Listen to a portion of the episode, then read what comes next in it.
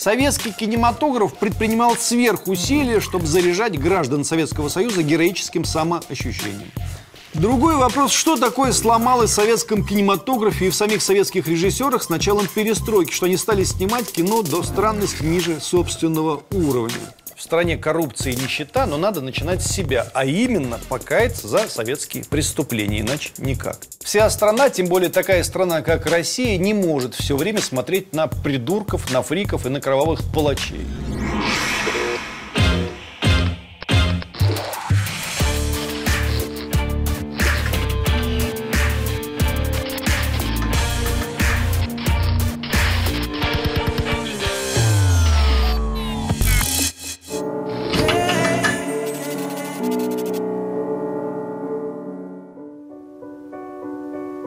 Режиссеру Леониду Гайдаю в этом году 95 лет со дня рождения, в январе. И 25 лет со дня его смерти. Если быть точным, Гайдай ушел 19 ноября 1993 года. 93 год ключевой. Мы события его помним. Немногие, правда, знают, что в 1993 году совсем уже больной, с воспалением легких, с температурой Леонид Гайдай порывался идти на митинг демократов на улицу Тверскую в Москве. Что ему там было надо? Право слово мучает этот вопрос. Леонид Иович родился в 1923 году, отец его украинец, мать русская. Откуда такое имя у отца? Звали отца великого комедиографа Иов Исидорович. Говорят, местный священник пошутил, требовал с деда режиссера поросенка. Не дашь, говорит, порося, запишу сына Иовом. Дашь, запишу Гришей. Порося не дали. Вот так появился Иов. Характерно, что на последнюю картину Гайдая пробовалась будущая суперзвезда Мила Йович. Но Гайдай отмахнулся. Два Йовича на одном фильме – перебор. А это была бы ее первая роль в кино. В отечественную Гайдая призвали в 42-м. Он пошел в разведку, эдакая каланча. Рост у него был под метр восемьдесят пять. В 43-м получил медаль за боевые заслуги. За то, что лично убил трех немцев и взял пленного. Такие у нас комедиографы. В 1942 году на фронте вступил в партию. Гайдай был коммунистом, да. Возвращаясь с очередного задания, задел растяжку, получил тяжелые ранения. В 1944 году демобилизовался. Инвалидностью, которую Гайдай получил при ранении, он никогда не пользовался. О том, что он инвалид, никто в сущности, кроме жены, не знал. Обучаясь в Авгике, получал сталинскую стипендию как отличник – 800 рублей вместо 225 рублей для всех остальных. Он не любил анекдотов, не терпел трепотни между дублями, никогда не смеялся. Так потом Гайдая охарактеризует один из артистов, что у него снимался. Женился еще в пору обучения в Авгике на актрисе Нине Гребешковой. Собственно, на этом биография Гайдая странным образом заканчивается. Война, женитьба, дочь Оксана, больше детей он не захотел. А дальше только фильмы. 12 фильмов. Он ни с кем, кажется, не дружил, воспоминаний о нем толком никаких нет, никаких там в его жизни трагедий, запретов, катастроф, философских прозрений, арзамасских страхов. На удивление, ровная и в чем-то последовательная жизнь. В 1961 году начнется тот самый Гайдай, которого мы с вами знаем. С короткометражки «Пес Барбос» и «Необычный кросс». Из первого появления на экране троицы Вицин, Никулин и Мургунов.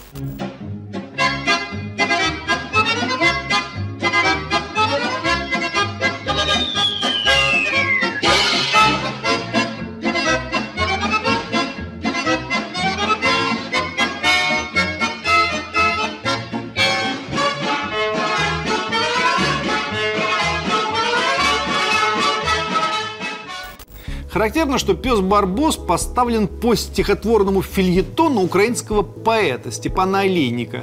Пес Барбос и необычный кросс, так он назывался. Там про то же самое, но в стихах. Шнур короче злее кросс, жарят к лесу без оглядки, со взрывчаткою Барбос наступает им на пятки.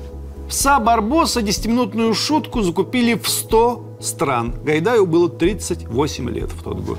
Характерно, что у бывшего разведчика, имевшего боевые награды, ходившего в тыл врага, война так и не аукнется ни в одном из фильмов, не считая реплики Никулина в «Бриллиантовой руке». С войны не держал оружие, когда он пистолет прячет в авоську, помните?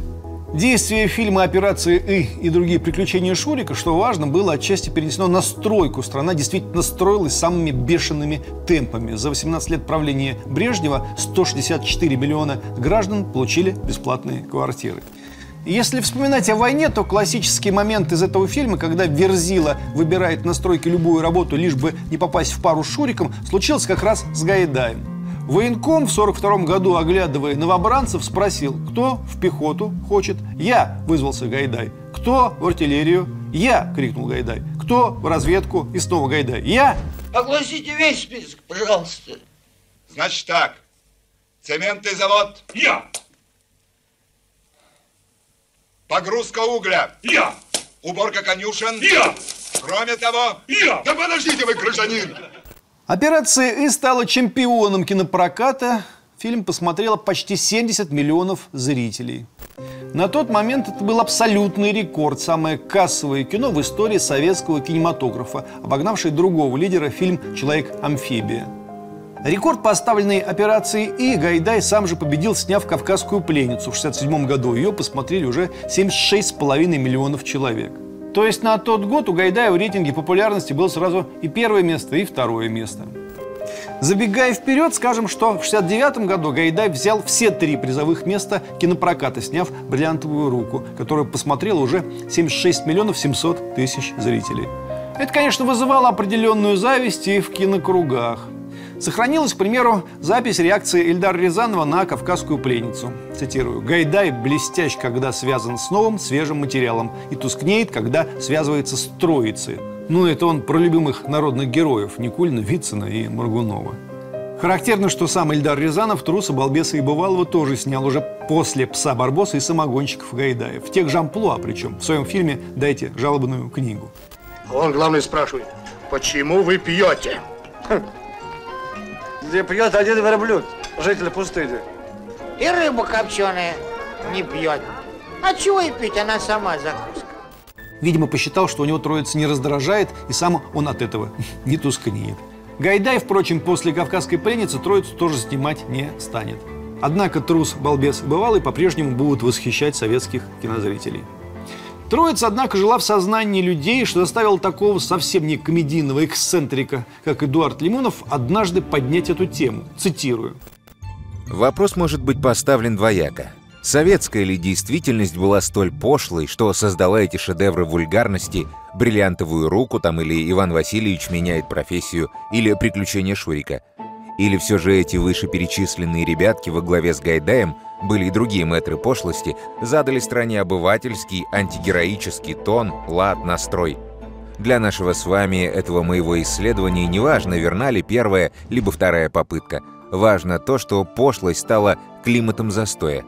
Как ясно и то, что советские мужчины, символизировавшиеся Никулиным, Вициным, Моргуновым, Папановым, Леоновым или даже талантливым Андрюшей Мироновым, не могли победить в Афганистане сухих маджахедов ислама – с Лимоновым можно поспорить самым элементарным образом. Советские боевики про советских супергероев вскоре начнут обгонять в прокате кинокомедии.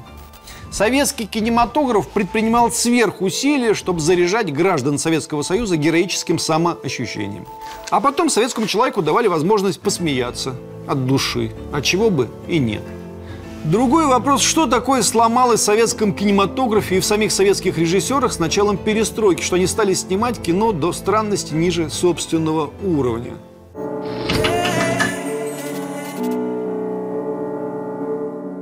Гайдай в перестройку сделал две, с позволения сказать, комедии. «Частный детектив» или «Операция к операции» и «На Дерибасовской хорошая погода» или «На Брайтон-Бич опять идут дожди».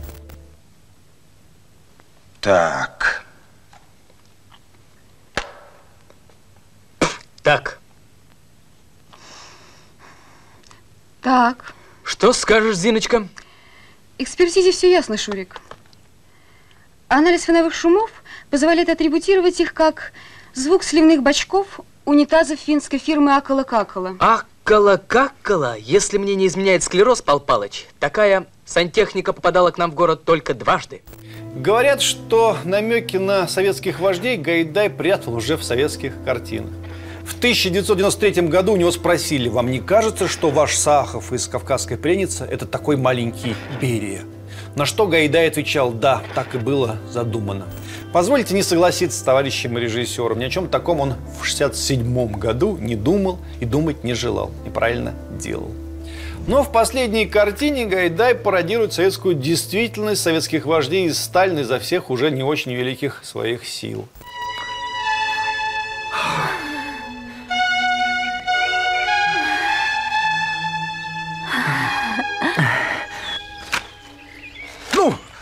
Говорил? Любовь побеждает смерть. Эта штука посильнее, чем Фауст Гёте. Произносит генерал КГБ, цитируя фразу Сталина. Смешно? Нет, не очень. Там все такое же смешное. Челюсти сводит от смеха. И да, на демократические митинги Гайдай ходил, чтобы демонтировать страну, за которую воевал и в которой снимал свои шедевры. А эти шедевры смотрели и пересматривали десятки, нет, сотни миллионов людей. Для чего все ломать-то? Ну, демонтировать. Чтобы снимать дурацкие пародии на самого себя, которые смотреть не то чтобы грустно, а просто незачем.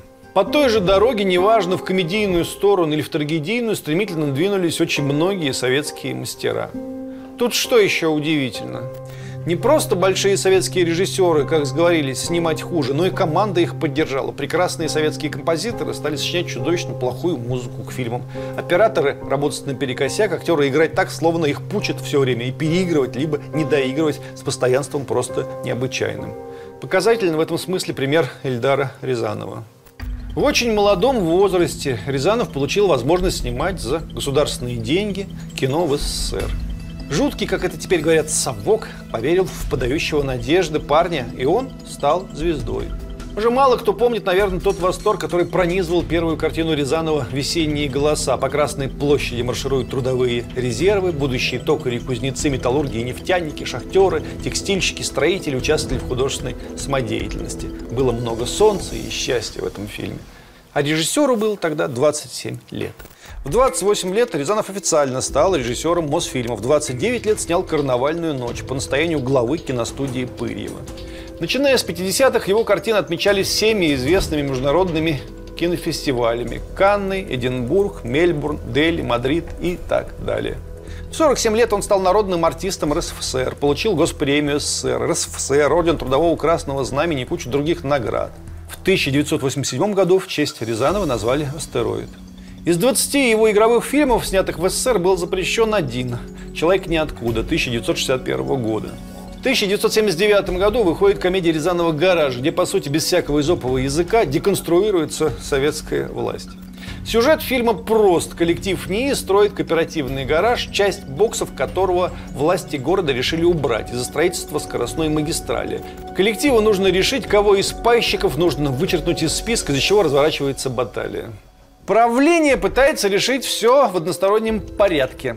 Людей просто ставят перед фактом, что решения правления не обсуждаются, но люди начинают бунтовать и требовать справедливости. Постепенно выясняется, что управление не было полномочий для принятия тех или иных решений, плюс они были завязаны в коррупции, за деньги и блат вписали в список пайщиков директрису рынка и какого-то левого генерала, которые вообще не имеют к ней ни малейшего отношения.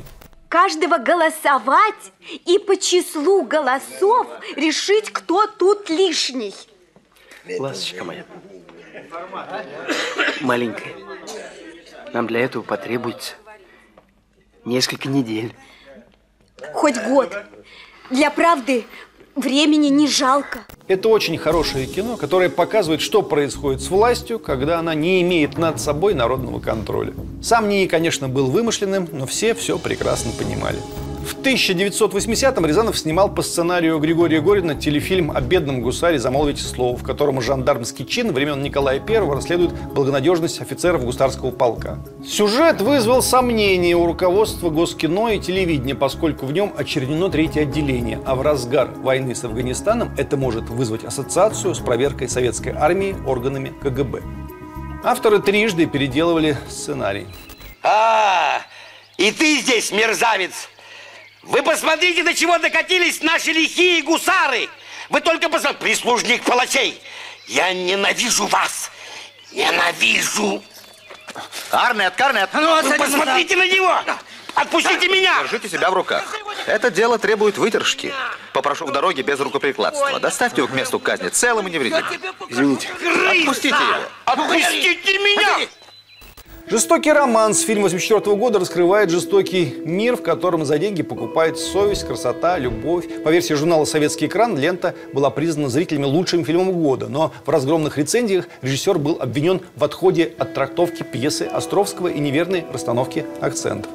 В общем, некоторая нервотрепка, сомнения, вопросы, критика отдельно взятых журналистов – это максимум, что именитый режиссер Рязанов получал от кровавой власти. За что он ее возненавидел?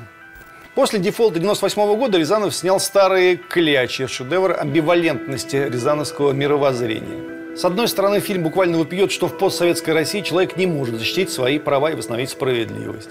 С другой стороны, персонажи фильма непоколебимо счастливы. Один из них, генерал с красноречивой фамилией Дубовицкий, поет «И тысячи нечаянных открытий мне дарит обретенная страна». Представляете, лет 40 этот генерал служил непонятно какой стране и только после 91 года обрел свою страну – Ельцинскую Россию.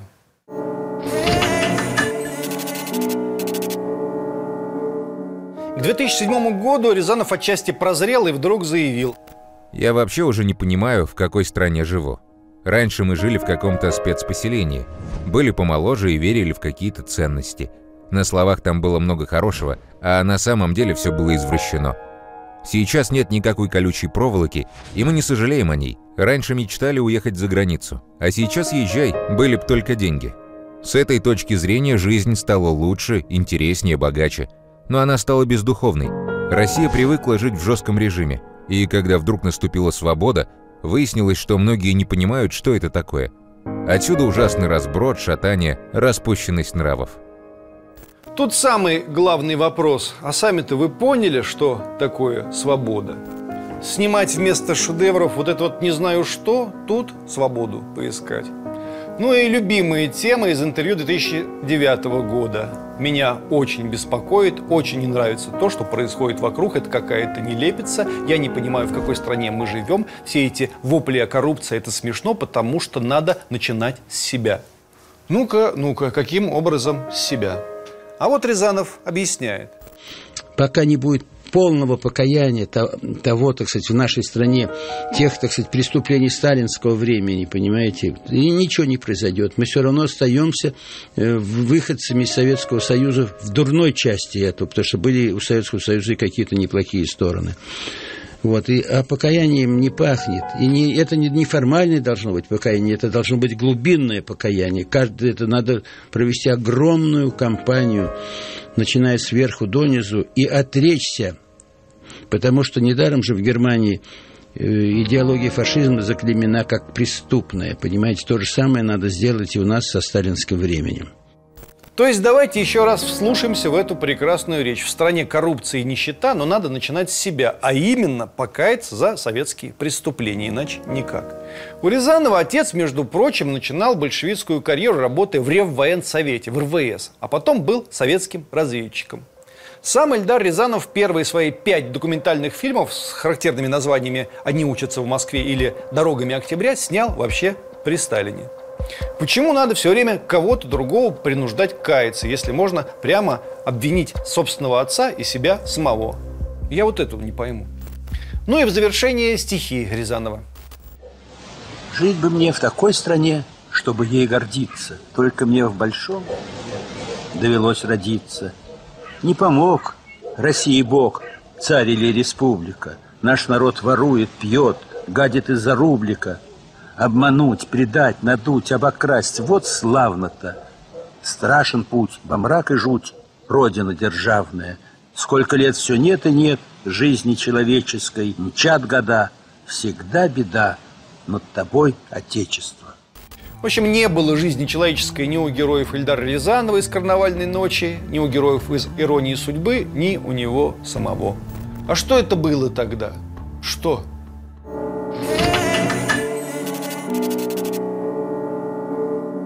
Обвинить российских либералов в полном отсутствии совести нельзя. Они же видят, что 25 лет капитализма в России привели не совсем к тем результатам, что были обещаны.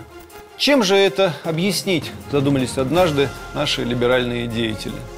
Может быть, отдельными заблуждениями, а то и ошибками либерально-буржуазной интеллигенции конца 80-х, 90-х и нулевых, передоверием к якобы универсальным законам западной цивилизации, оказавшимся вовсе не универсальными, глупостью, а то и злонамеренной подлостью наших прорабов перестройки и первых демократов, нет, конечно, таких объяснений быть не может. Не самый удачный результат либеральных реформ – это советское наследие. Если бы не оно, все прекрасно было бы. Надо иметь просто иезуитское сознание для того, чтобы к таким выводам прийти. Вот, скажем, Роман Балаян, прекрасный советский режиссер, который теперь стал правоверным украинским режиссером. Вспомним его. В 80-е он снял истинные шедевры. Тонкие, умные, на полутонах, полеты во сне и наяву, поцелуй, храни меня, мой талисман. А в 90-е начал разоблачать, сняв настолько же мутные и невыразительные картины типа «Райских птиц», где украинский писатель-диссидент, настрадавшийся от гбни, научился летать и из Советского Союза улетел. Ну, вернее, с ума сошел. Тот же прием использовал не менее прекрасный режиссер Сергей Соловьев. Тот самый, что в 70-е и 80-е снял истинные, извините за самоповтор, шедевры. Тонкий, умный, на полутонах. Станционный смотритель, «100 дней после детства», «Наследница по прямой». А в перестройку прославился трилогией о родине. «Асса», «Черная роза эмблема печали» и «Дом под звездным небом». В доме под звездным небом влюбленные тоже улетают на воздушном шаре от кровавого гбистского спецназа. Тут не загадаешь. Куда ветер подует, туда и полетим. А что, планы есть? Да нет. Планов больше нет. Куда бы ветер не подул, нам каюк. Паскудная советская тюрьма, допрос, уголовники, вертухаи, ленинский уголок, лесбиянки. А может пронесет? Нет. Тут, правда, получилась некоторая заковыка. Соловьев вроде бы снимал про советский тоталитаризм свою трилогию, но вполне талантливо показал абсурд российской демократии во всем ее дичайшем цинизме. Единственное, что без пародий на Сталина не обошлось. В «Черной розе» у Соловьева фигурирует вождь народов, который все время смотрит в унитаз. Ахахаха, как смешно, давайте все умрем со смеху. Не то, конечно, плохо, что режиссеры переосмысляли свой советский опыт и снимали фильмы про кровавую гыбню и сталинские репрессии. И Сталин был, и репрессии были, и ужас творился, и немыслимые трагедии совершались. Плохо то, что фильмы сплошь и рядом делали дурные, торопливые, с чувством какой-то мелкой мстительности. При этом раз за разом не получали никакого зрительского отклика, а полное и упрямое равнодушие целой страны в ответ на свои разоблачения. В этом смысле режиссерское поведение было сродни мазохизму. Они залечивали свои старые какие-то незаживающие болячки, делая самим себе еще больнее, потому что смотреть на это мало кто желал. А чего страна хотела смотреть? Она очень скоро расхотела про кровавых чекистов и даже чудовищных продолжений советских кинокомедий не очень хотела. В основном потому, что смотреть это было не смешно, а тошно. Она хотела смотреть про брата. Про брата и брата 2. Лимонов только в этом прав. Вся страна, тем более такая страна, как Россия, не может все время смотреть на придурков, на фриков и на кровавых палачей. Она должна ценить себя и уважать себя, и когда есть за что, и даже когда особенно не за что.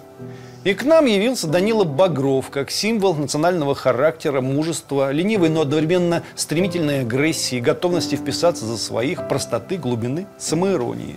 Откуда в 90-е великий Балабанов мог все это предвидеть? Брат был огромным авансом всем нам. Данила еще не существовало в природе. Есть ли он сегодня? Про это мы лучше в другой раз поговорим.